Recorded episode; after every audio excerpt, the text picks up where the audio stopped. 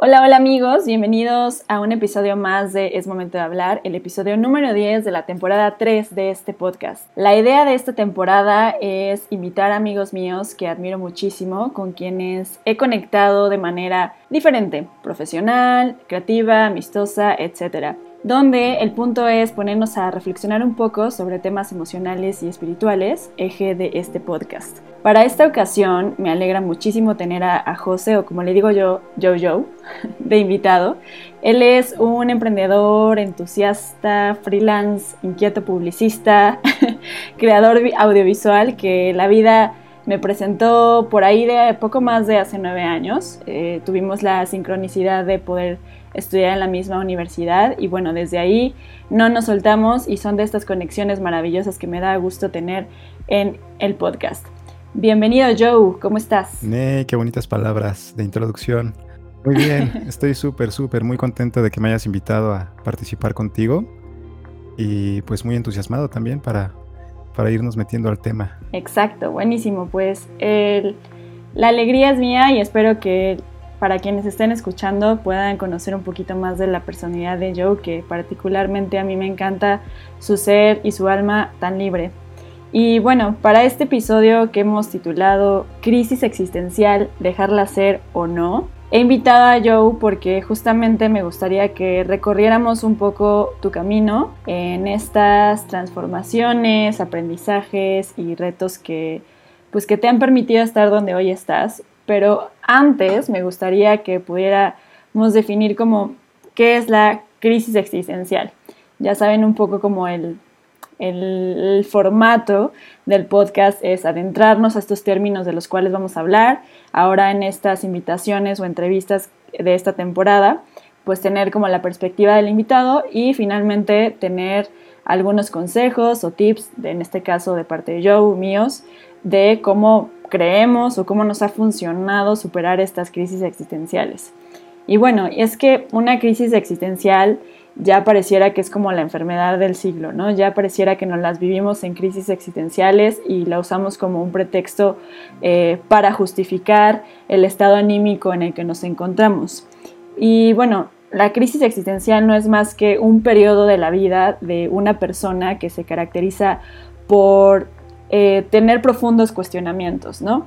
Es un concepto que deriva naturalmente del existencialismo, de esta corriente filosófica que nos postula o que nos invita a ver nuestra realidad como fundamento a la experiencia propia que nos ha invitado a analizar nuestra realidad inmediata, ¿no? O sea, nos invita a indagar sobre el significado de la vida. Y por esto estas preguntas como qué hago con mi vida, eh, cuál es el sentido de la misma, para qué estoy en ella, soy feliz, no soy feliz, comienzan a surgir y por eso las definimos como en esta crisis existencial. Y aquí un poco, ya adentrándonos, Joe, me gustaría preguntar si has vivido este tipo de crisis existenciales y cómo has podido sobrellevarlas o más bien salir de ellas, que es lo más importante. Claro, pues yo creo que a lo largo de mi vida he pasado por varios momentos, varias etapas en las que me he visto inmerso en estas crisis existenciales que justamente hace rato que lo estabas describiendo con, con, con la introducción que hacías al tema, pues me hacía como mucho eco porque de entrada pareciera que las crisis existenciales son negativas, ¿sabes? Como que la palabra crisis te pone en una situación de algo está mal. Y mientras escuchaba lo que estabas platicando, pues me hace mucho sentido que es, es una etapa, un momento que nos invita a reflexionar o a cuestionarnos lo que está pasando en nuestra vida. Y creo que eso es algo muy, pues muy positivo, ¿no? Eh, pero bueno, yo creo que, que para poder ir entendiendo que las crisis no necesariamente son negativas, pues debes de pasar por muchos, pues por muchos momentos o experiencias que, que, te permitan ir llegando a estas conclusiones, ¿no? Y sí, yo creo que desde, desde muy pequeño he experimentado diferentes etapas de crisis que me han hecho, pues sí, literal como replantearme qué es lo que está pasando con mi vida, ¿no? Y desde chiquito realmente creo que esto es algo que no, no nos ocupa eh, a partir de cierta edad. Creo que desde muy pequeños y de acuerdo a las condiciones que, pues que cada quien experimenta en la vida, eh, se te van presentando situaciones que, que, tienes que afrontar sí o sí, ¿sabes? Y que, pues, o sea, nos traen al lugar en el que estamos actualmente, ¿no? Sí, claro, o sea, en este sentido eh, del que justo tocas, creo que las crisis existenciales tienen un inmenso poder o potencial para transformar positivamente nuestras vidas, ¿no? Siempre y cuando eh, seamos conscientes de por qué vinieron. justo antes de comenzar a grabar este episodio le platicaba Joe que, que últimamente eh, bastantes amigos, diría yo, veo que están como en un periodo muy largo de justificación, como vivo en crisis, ¿no? Estoy otra vez en una crisis y crisis y crisis y crisis. Y creo que, o sea, a mí me encanta tener crisis, estos momentos como catárticos, muy oportunos. Por eso la pregunta del episodio, ¿no? O sea, dejarla ser o no. O sea, ¿hasta qué punto vamos a, decidir que estos nos transformen o nos agredan, ¿no? O sea, que ya de plano sea como una carga, que es algo que no te puedes quitar. Para mí es eh, determinante de si de verdad esta crisis se vuelve negativa, como decías, o sea, que parece algo negativo, o si se vuelve como catalizador para transformar nuestra vida de manera positiva y es ahí donde pues debemos de prestar atención de manera muy eh, consciente y tomar acción, sobre todo. ¿Cómo has tú vivido estas crisis, yo? O sea, ¿cuáles, por ejemplo, a lo mejor ya nos vamos a adentrar en historias muy íntimas, pero ahora sí que la que quieras compartir, ¿cuál ha sido la crisis que más, la crisis existencial que más recuerdes? La que más te ha transformado. Mira, es muy curioso porque... O ni una. es muy curioso porque no, no, no había pensado como en eso, ¿no? Como cuáles son los, las crisis que he experimentado en mi, en mi vida, que me han marcado literal. Pues yo creo que son muchas. Eh, definitivamente las, las más sentidas, las más sentidas en los últimos años de mi vida, yo creo que han sido por temas amorosos. Ok. creo que eh, muchos de nosotros. La más difícil. Sí, la verdad es que. No, digo, es, de las más difíciles. Sí, es muy difícil porque se vuelven emociones muy, muy, muy, muy carnales, ¿sabes? Muy sentidas, muy vividas. Entonces, creo que, justamente lo que quería decir es que, que cuando uno se enfrenta a situaciones eh, de vida que te ponen, que hacen que el piso se te tambalee, si no tienes esta estabilidad de la que estamos platicando o esta conciencia del presente y de, de, reconocer cómo te estás sintiendo, cómo te estás eh, parando frente al problema que estás atravesando, pues las cosas pueden salirse muy fácil de control, ¿no? Y lo que, lo que puede ser una oportunidad de cambio o de crecimiento se puede convertir en algo muy, muy turbio, ¿no? Y... Ya sé dónde pues lo dejamos ser, ¿no? Yo, ajá, yo creo que, que, que yéndonos hacia esa pregunta de dejarlo ser o no, creo que al final de cuentas en la vida van a estar pasando todo el tiempo cosas que nos ponen a prueba. Y pueden ser cosas pequeñas, dilemas absurdos para algunos, ¿no? O sea, creo que nada es eh, ni bueno ni malo, ni tampoco absurdo, porque lo que para ti puede presentar un problema para alguien más, o sea, se ríe de eso, ¿sabes? Pero no le resta importancia, ¿no? Entonces creo que en el día a día puedes experimentar como, como cosas, eh, pues, superficiales o banales, o, verte inmerso en un problema que te rebasa, ¿no? Y, yo pienso que al final de cuentas, la postura que uno adopta ante estas circunstancias o situaciones que, que, pues, que todos tenemos en la vida, va a ser muy determinante de, del resultado, ¿no? O de cómo te zafas de eso, ¿no? O si lo tomas con un camino de crecimiento o como algo que te va a hundir y que te va a llevar a eh, lugares muy, muy, muy oscuros de, tu persona, ¿no?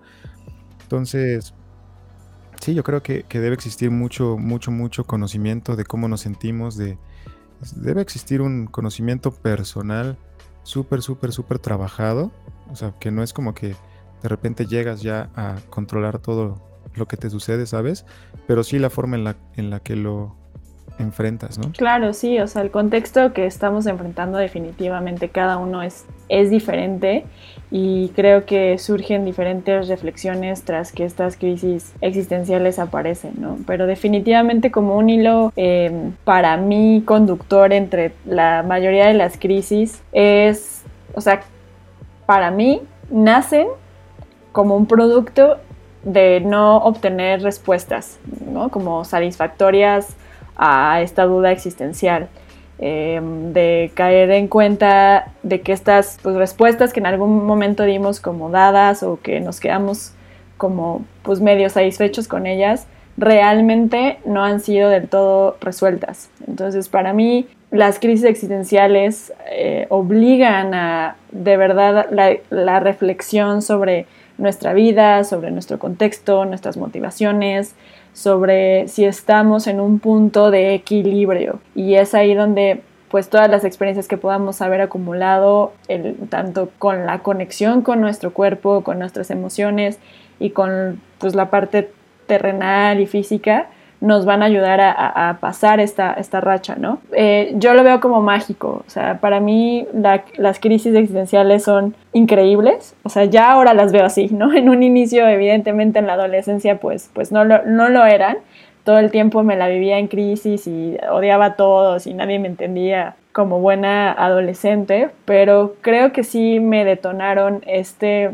esta sensibilidad de estar más en conexión sobre el la mente y, la emoción, ¿no? Que a veces yo estaba muy, muy, muy este, ahogada en, pura emoción y para mí todo era como muy eufórico, eh, sentir el amor a su máxima potencia, entregarlo todo y, estos como sobresaltos de emociones pues ocultaban a la razón un poco. Entonces pude conectarme gracias a estas crisis y al, y al hacer como una, no sé, comparación entre cada una a lo largo de mi vida que me estaban diciendo, a ver, Neiva, tienes más bien que modificar esta conducta o tienes que balancear esta emoción o tienes que darle más sobrepeso a, la, razón, ¿no? Que yo soy como un ser de, como de mucho corazón en ese sentido, pero para mí han sido de, como maneras de, de profundamente adentrarme a mí en el sentido de buscar el mejor lugar donde yo pueda estar en equilibrio. Y aquí me surge así como una, una cuestión, una pregunta para contigo, Joe, que muchas veces, y bueno, aquí así de que paréntesis comercial, Joe también tiene un podcast en video, este, que los invito a que lo visiten, recién inaugurado, ¿cierto? Invítalos, invítalos. Exactamente. pues tengo un proyecto que acabo de empezar hace unas cuantas semanas, se llama Freelance con Suerte. Está en YouTube, así literal, freelance con suerte, y lo mismo en, Instagram y en Facebook. Y la idea es compartir a través de este espacio experiencias y aprendizajes de un profesional independiente en México, ¿no? Y pues sí, los invito para que, para que me sigan y para que eh, pues juntos, no sé, aprendamos cosas nuevas, ¿no? Yo creo que es un procesito más que me quiero echar para aprender este, mucho de, salir a la luz y de crear comunidad y de compartir y, también de recibir. Entonces, yo creo que va a ser un proyecto muy bonito. Muchas gracias, Ney, por el corte. Está muy bonito. bueno, y en este corte comercial de freelance con suerte, pues quería hacer cross justamente de cómo eh, el estar en armonía en trabajo, o sea, en profesión, hasta salud, mente, te ha ayudado, ¿no? Porque yo si bien vengo también de, una vida godín corporativa, pero decidí no hacerlo, ¿no? Yo podía ver muy claramente ahora que, tengo como estos dos mundos eh, vividos, eh, que el, está en un lugar que definitivamente no me gustaba trabajar y que de 9 a 6 y calientasillas, como les dicen, y con un, un ambiente súper pesado, me, hizo ver que eso detonaba muchas crisis, ¿no? O sea, estarme cuestionando, cuestionando, lo que pasaba es que no les hacía caso, o sea, no tomaba acción y me quedaba en el mismo lugar y seguía de godines, en este lugar, esta empresa que no me gustaba. ¿Cómo ha sido, cómo, o sea, más bien, qué le recomiendas a la gente? Porque tú como buen freelance o trabajador independiente, por algo decidiste dedicarte a esto, ¿no? O sea, ¿qué le recomiendas a las personas que están viviendo quizá una crisis detonada por sus trabajos godines que no les gustan, para pues encontrar su lugar, ¿no? Y haciendo cross totalmente con freelance con suerte. Pues mira, yo creo que em, todo es parte de un proceso y definitivamente cuando tomé la elección de moverme de manera independiente como eh, para mi vida profesional, eh, definitivamente fue producto de alguna crisis, ¿sabes? Yo recuerdo muy bien que desde muy pequeño me empezaba como a cuestionar por qué las cosas tenían que ser de una manera, por qué tienes que estudiar a la fuerza una carrera y luego entrar a una empresa a trabajar, ¿no? Y como bien dices, estar sentado en un escritorio y que tu vida se base eh, casi por completo en, dar buenos resultados para, para un jefe, ¿no?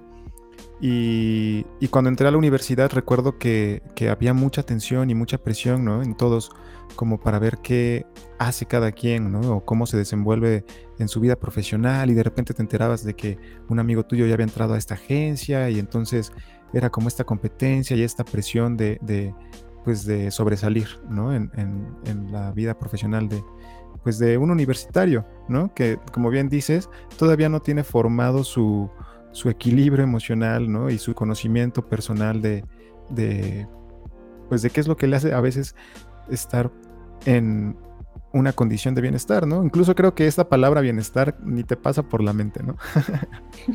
este... ¿Qué es eso?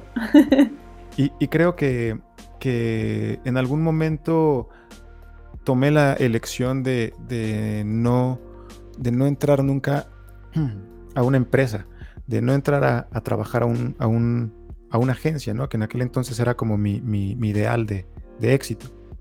Y, y, sí, definitivamente fue parte de, de, de, pensar qué quería hacer con mi vida en aquel entonces. Y es difícil porque te enfrentas a muchas cosas, ¿no? A muchos miedos. Y salen a la luz cosillas que no has trabajado en tu pasado y, y te pones a, a prueba, ¿no? Entonces, creo que como bien dices, este tipo de situaciones se vuelven más sencillas con el tiempo porque, al menos en lo personal, he ido construyendo una filosofía en que, pues yo pienso que realmente nada es tan importante, ¿sabes? O sea, cuando estoy en medio de una situación tomamos muy en serio la vida. Exactamente, no, y es, o sea, es bonito tomártela, tomártela en serio, pero, pero en el sentido de valorarla, ¿sabes? No de que generes presiones o que te generes estrés o preocupaciones de qué vas a hacer, bla, bla, bla, bla, bla, porque ahí es donde surgen estas crisis que te pueden llevar a, pues como te decía, ¿no? A, lugares que no quieres visitar, ¿no?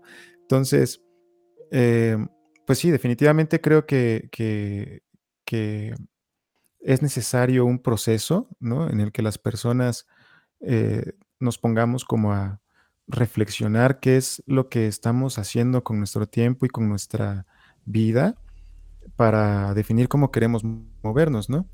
Y, y sí, o sea, creo que al final de cuentas es, bien importante el trabajo personal, el, equilibrio emocional y, y, creo que eso nunca acaba, ¿no? O sea, siempre, siempre van a surgir cosas, estoy seguro de eso, pero también estoy seguro que cada vez me siento más eh, estable para afrontar lo que sea, ¿no? Yo más bien quería como, como también preguntarte, este, ¿qué, qué, crisis has, has, tenido así en tu vida o, cómo podrías identificar alguno de estos momentos difíciles eh, que tú consideres que te haya hecho crecer, ¿no? Así que tú digas, yo identifico muy bien este momento porque a partir de ese punto mi vida dio un salto hacia un estado de mayor bienestar. Claro, Sí, ¿verdad? Yo nada más ando acá de preguntona, pero... ¿Y, qué hay de mis chismes? Ah, pues... Ahora, te aviento la bolita. Ahora me aviento la bolita. La verdad es que la más reciente ha sido como... Eh, es que yo veo las crisis como un momento general, como muy amplio, en donde hay como momentos específicos adentro.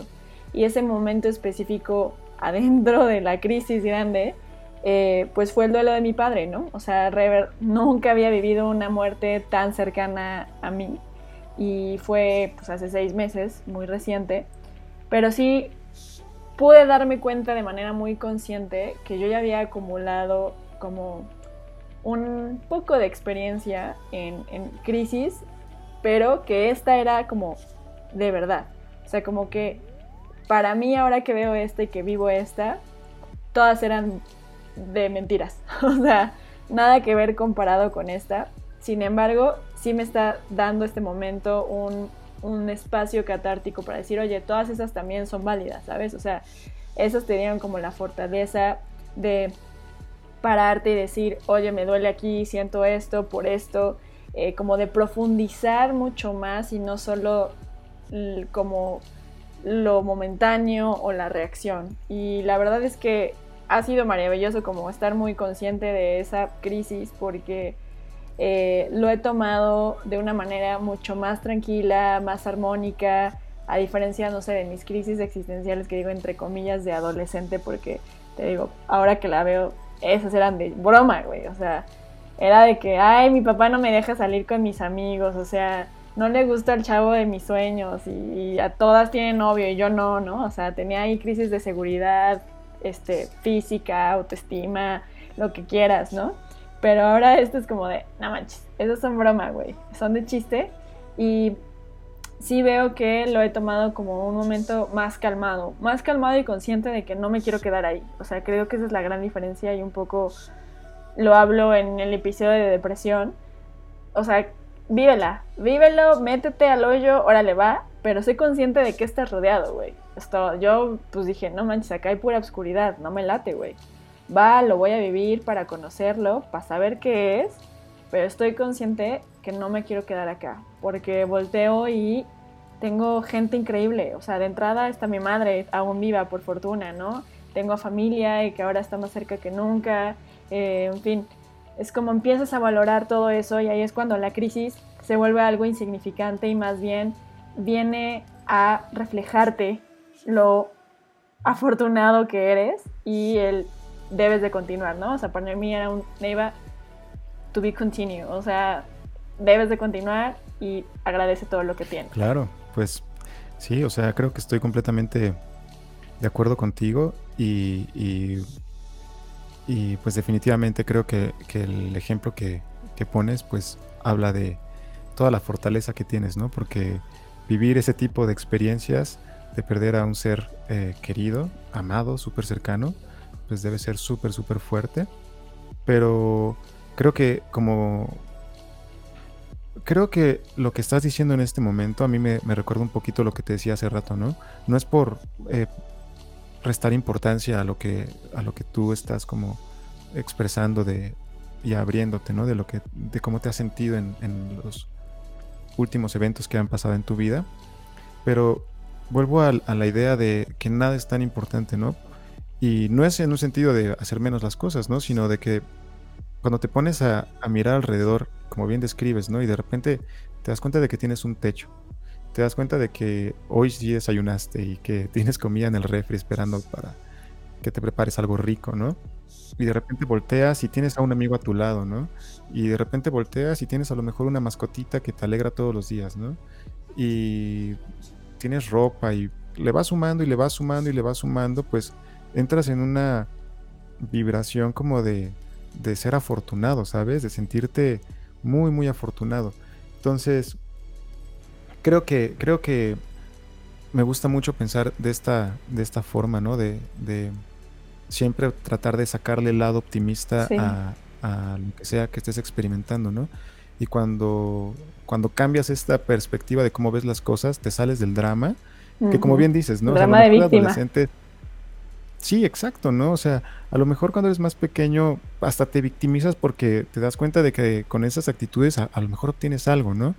Pero creo que conforme van pasando los años vas eh, adoptando pues formas en las que ya no quieres ser chiquito, ¿sabes? Ya no quieres que alguien te... Eh, pues más bien la, la misma la misma vida te va obligando, ¿no? Te va orillando a que, a que te vuelvas fuerte, ¿no? Claro, a que generes este tus propias herramientas o sea, va a sonar medio, medio caótico, pero sí, tus propias herramientas de supervivencia y de bienestar. O sea, al final tú sabes qué le sumas y qué le quitas a este pedazo de carne, que además es súper complejo porque pues, tiene alma y piensa y siente, ¿no? Entonces, eso también creo que ya no estamos adentrando como a la fase final, Joe, que es los consejos, ¿no? O sea, siempre procuro finalizar los episodios o los capítulos con, pues bueno, ya después de filosofar un rato y decir que, ay, que sí, mi chisme me duele, pues en concreto poder compartirles, yo eh, a la gente que nos escucha, qué recomendaciones a base de tu experiencia les aconsejas para poder afrontar estas crisis existenciales? Pues yo creo que lo más importante es tratar de autoconocerte, tratar de entender qué es lo que te hace bien, qué es lo que te hace eh, física, emocionalmente y, y mentalmente sentir en bienestar. Y una vez que entiendes cuáles son esos aspectos que te dan este estado de bienestar o que te acercan más a, este, a esta sensación, eh, pues quedarte ahí, ¿no? Entonces creo que es bien importante que tengas buenos hábitos, que, que, procures alimentos que te hagan sentir bien o que aporten lo que tu cuerpo te, te va pidiendo, que, que, te des un espacio para escucharte, para, para sí, un espacio de, reflexión, ¿no? Todos los días y un espacio de agradecimiento también. Y cuando surjan momentos difíciles en la vida, cuando se te presenten este, retos que tengas que, enfrentar, pues con todo este trabajo personal tendrás herramientas que te permitan pues, salir victorioso. Entonces, yo creo que eso sería lo más importante, ¿no? Autoconocerse, saber muy bien qué es lo que te, lo que te hace bien y qué es lo que te gusta y, pues crear ese estilo de vida para que pues para que nada te derrumbe, ¿no? Está padrísimo y totalmente de acuerdo, un poco va también a, a lo que yo también aconsejo, o sea, alineado al autoconocimiento, como desglosado, para mí es pues número uno, reconocer que tienes una crisis, o sea, reconocerlo muy conscientemente por supuesto, el primer paso para superar una crisis es reconocerlo, como en todo, ¿no? O sea, bien dicen, primero está el reconocimiento, después la negación y después pasas por toda esta curva, ¿no? Entonces a veces escondemos la verdad eh, consolándonos en, en, máscaras, diciéndonos, ah, va a pasar, ¿no? Este, ah, es una crisis y lo subestimamos, ¿no? Entonces, sí es decir, ay, güey, estoy pasando por esto, sí es verdad que va a pasar, pero va a pasar siempre y cuando yo lo guíe hacia una transformación verdadera, solo si lo reconozco, ¿no? Entonces para mí es como, a ver, te estás topando en este primer momento, velo, vívelo, ah, güey, ok, venga, ¿hacia dónde lo voy a llevar? Segundo es esto, como ser compasivos, o sea, ser, ser amables con uno mismo y comprensivos es súper importante. No esperes que el exterior se vaya a encargar totalmente de eso. O sea, el exterior simplemente refleja una falta o, no de lo que hay en el interior, ¿no? Entonces, a menudo en situaciones de crisis nos volvemos, eh, nos autoflagelamos, nos sentimos culpables, un poco por las circunstancias que pues, han detonado estas crisis eh, y un poco también por sentir estas emociones negativas, que, que esa es la asociación eh, mal acostumbrada que tenemos de las crisis, como decías, ¿no? O sea, la crisis parece algo negativo. Entonces, ¿por qué? Porque no hemos sabido o no hemos tenido la educación emocional para transformarlas y guiarlas hasta esta, hacia esta transformación de bienestar. Entonces, pues sean amables con ustedes mismos, ámense, no se autoflagelen, o sea, no, no se sientan culpables y además, créanme, no son los únicos que están pasando por un momento de transformación tan importante. Piensa que tu crisis es un momento como cualquier parte de tu vida. O sea, es un momento que simplemente va a seguir su curso y que va a fluir. Em, otra como... ¿sí? Claro. Ah, ¿Ibas a aportar algo, Joe? No, claro, claro, completamente de acuerdo. Sí, de acuerdo contigo. Bien. Otro punto igual como que me ha funcionado es ya que me di cuenta, ya que estoy aquí, ya que me amo, no me estoy culpando, eh, reconocer la responsabilidad que le corresponde a cada uno, ¿no? O sea, eh, que va igual medio ligado al, episodio de eh, responsabilidad efectiva. Reconocer la responsabilidad de uno, porque en la vida hay muchas cosas que no dependen de nosotros mismos, pero afortunadamente muchas otras sí. O sea, y en este momento de crisis existencial nos corresponde hacer chamba así de la casa entera, desde adentro y es de nosotros. Si nos encontramos eh, en este momento, debemos de estar conscientes que es un momento en el que debemos de atenderlo nosotros única y exclusivamente. Entonces, saber que tenemos una responsabilidad eh, sin que nos autoflagelemos y que nos estemos tirando ahí eh, la culpa de todo, ¿no?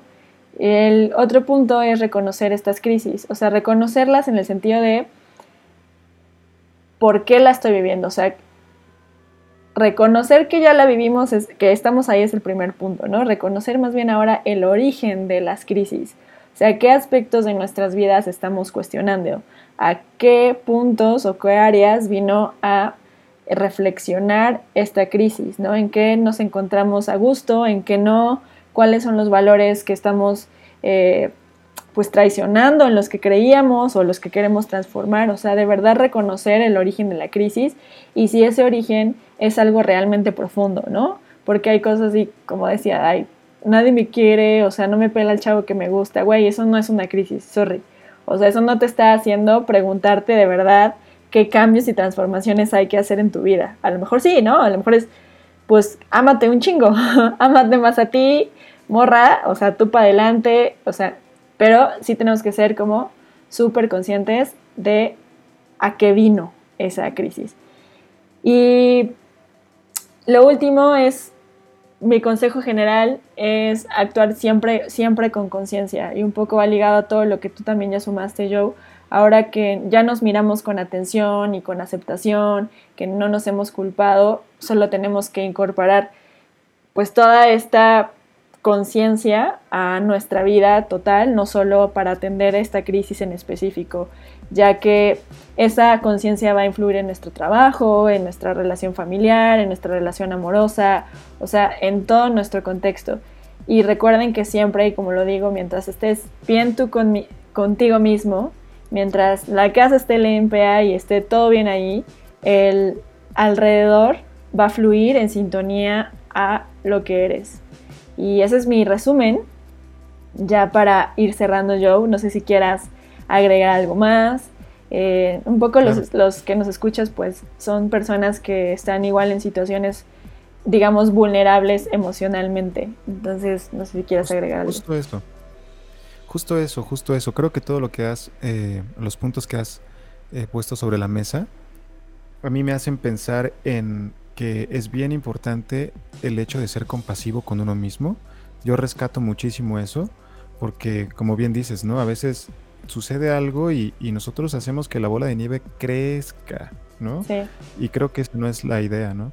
Entonces, cuando te sientas en esta situación de vulnerabilidad y, y estés enfrentando momentos difíciles, pues también creo que es bien importante reconocer que no estamos solos. O sea, no estamos solos eh, para afrontar cualquier cosa que nos vaya a pasar en el futuro, ¿sabes? Entonces, cuando eh, algo te esté pasando, pues recurre a este tipo de, medios, ¿sabes? Creo que hay mucha información en todas partes, en YouTube, en Spotify, en este tipo de podcast. Este, incluso puedes buscar como algún tipo de ayuda profesional o, o qué sé yo, porque a veces a veces es necesario.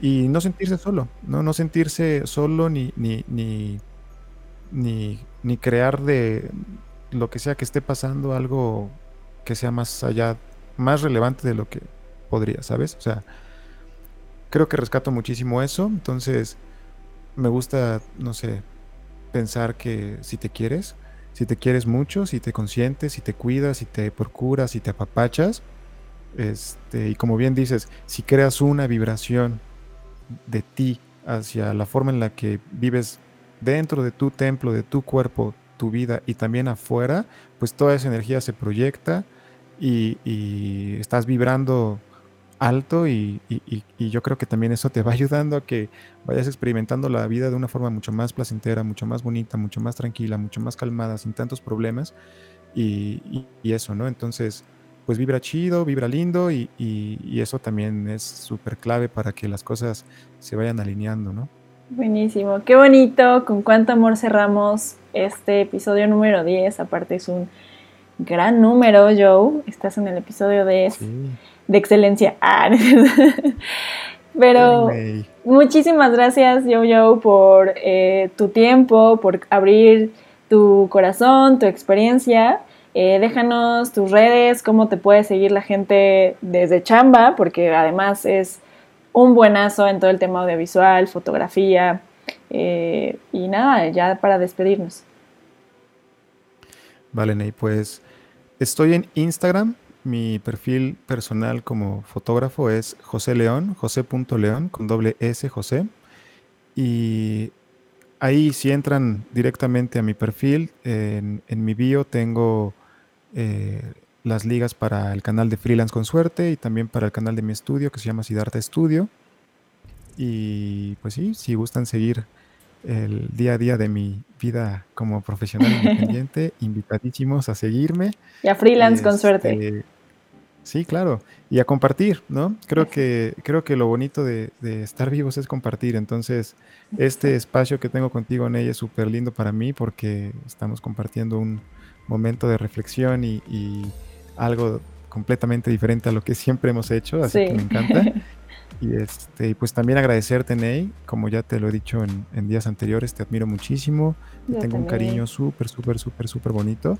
Y este, y pues me da muchísimo gusto que estés eh, creando estos espacios que, creo que se vuelven como de autoayuda. Sí. Y también, y, también hay mucha gente que, lo recibe bastante bien, ¿no? Entonces, felicidades por, por emprender estos proyectos y muchas gracias por haberme invitado.